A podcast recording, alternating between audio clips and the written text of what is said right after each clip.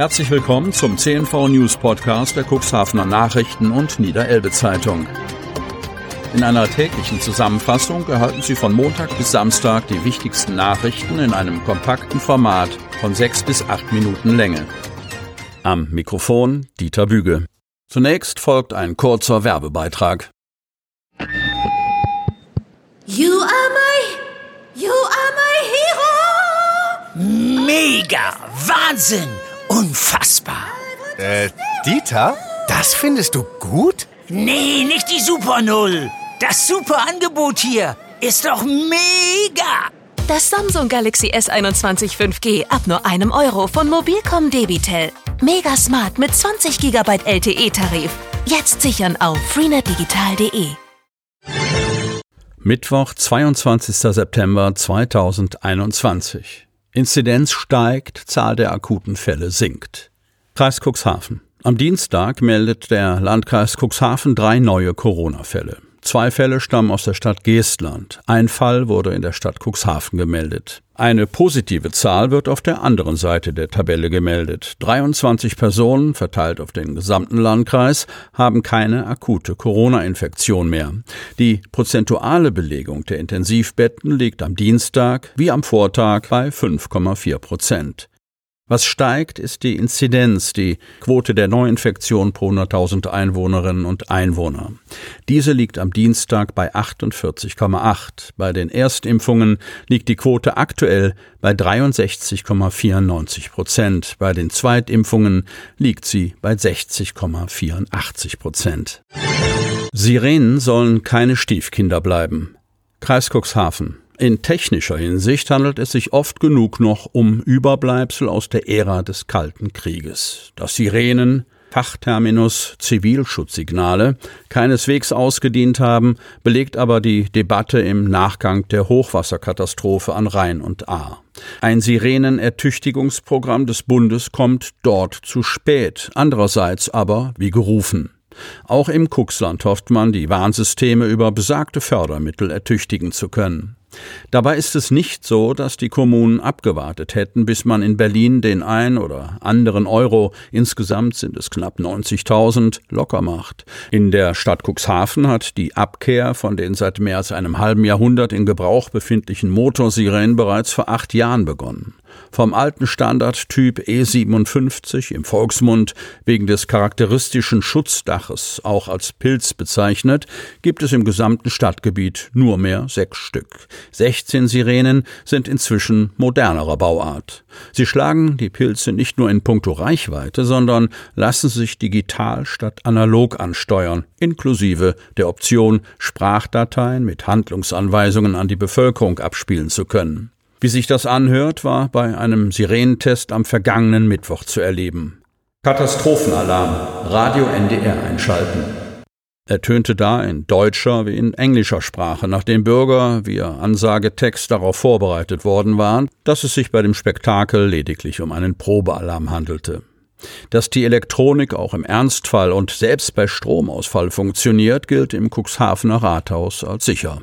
Auch der Übertragungsweg für die Auslösung ist mit Notstrom versorgt, betont Stadtsprecher Marcel Kolbenstädter. Er sprach ferner davon, dass die Modernisierung des Sirenennetzes kontinuierlich fortgesetzt werde. Im Haushalt hat die Stadt zu diesem Zweck einen Jahresbetrag von 20.000 Euro reserviert. Ähnlich äußert sich auch die Kreisverwaltung, deren Sprecherin darauf hinwies, dass die Verteilung der Sirenenfördermittel auf föderaler Ebene erfolge. Eine dafür nötige Vereinbarung mit dem Bund hätten einige Länder bereits geschlossen. Für Niedersachsen steht das jedoch nach unserer Kenntnis noch aus, erklärte Stefanie Bachmann. Dennoch befindet sich die Kreisverwaltung in Abstimmung mit den für die Hardware zuständigen Kreisgemeinden. Zunächst geht es darum, den im Landgebiet vorhandenen E57er Altbestand mit digitalen Steuerungsempfängern auszustatten, jedenfalls dort, wo das noch nicht passiert ist. In einem zweiten Schritt soll das Sirenennetz um zusätzliche Alarmgeber ergänzt werden, um im Notfall flächendeckend warnen zu können. Zur Verfügung stehende Fördermittel sollen in Anspruch genommen werden, heißt es aus dem Kreishaus. Fischkutter aus Cuxhaven sinkt in Elbmündung, Cuxhaven.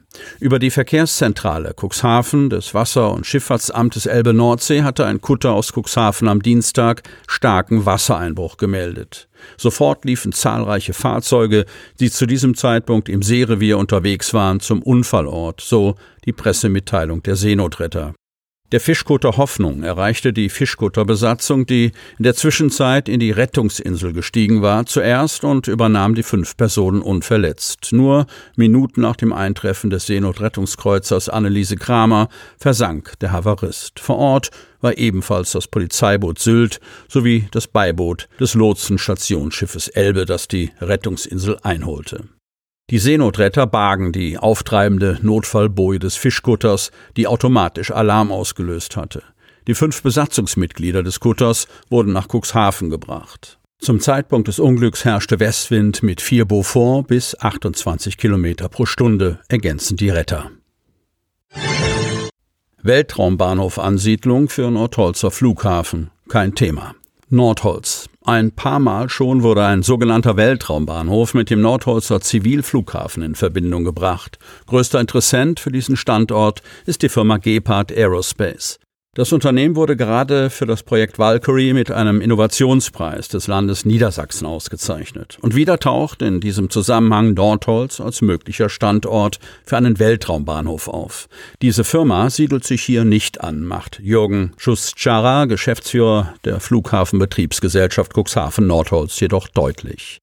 Ins Rollen hat das Thema die Firma gebracht, die Nordholz als Standort bevorzugt, Gepard Aerospace. Beim Projekt Valkyrie wird eine Rakete mit Hilfe eines Airbus A320 Jets in die Luft gebracht und dort gestartet. Sie transportiert Minisatelliten, sogenannte CubeSats, in den erdnahen Orbit. Wissenschaftsminister Björn Tümmler, CDU, nannte das Projekt bahnbrechend und sagte Unterstützung zu, gegebenenfalls bis zur Etablierung eines eigenen Weltraumbahnhofs in Niedersachsen.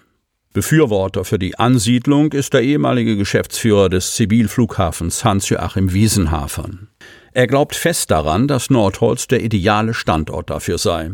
Es müsse auf allen Ebenen alles dafür getan werden, dass Nordholz der nächste Weltraumbahnhof wird, fordert Wiesenhafern einer Forderung, der die aktuellen Geschäftsführer Jürgen Schuss-Charra und Holger Händel nicht nachkommen wollen. Wir haben keinen Platz und kein Interesse daran, dass sich die Firma Gepard Aerospace hier ansiedelt. Wir distanzieren uns von dieser Firma und bis zum Jahr 2026 wird sich daran auch nichts ändern, positioniert sich Schuss-Charra. Wir sehen uns eher als Produktionsstandort und legen unseren Fokus auf Zuliefererfirmen. Raumfahrt fällt hier aus. Für Geschäftsführer Schuschara ist klar, wenn sich so ein Unternehmen hier ansiedelt, bringt es kein Geld, sondern kostet Geld. Wir wollen Umsatzbringer. Aktuell sind wir voll durchvermietet und stehen im Gespräch mit weiteren Firmen. Sie möchten noch tiefer in die Themen aus Ihrer Region eintauchen? In unserem CNV-Themen-Podcast auf Tauchgang gibt's alle 14 Tage per Interview interessante Personen, emotionale Stories und bemerkenswerte Projekte aus dem Landkreis Cuxhaven direkt auf die Ohren, damit Sie ab sofort keine Podcast-Folge mehr verpassen, benötigen Sie lediglich einen sogenannten Podcatcher. Auf den meisten Smartphones ist dieser bereits vorhanden. Falls nicht, dann suchen Sie ganz einfach in Ihrem App Store nach einem kostenlosen Podcatcher wie zum Beispiel Spotify, Apple Podcast oder AntennaPod. Selbstverständlich können Sie unsere Podcast-Folgen auch direkt über unsere Website unter cnv-medien.de slash podcast anhören.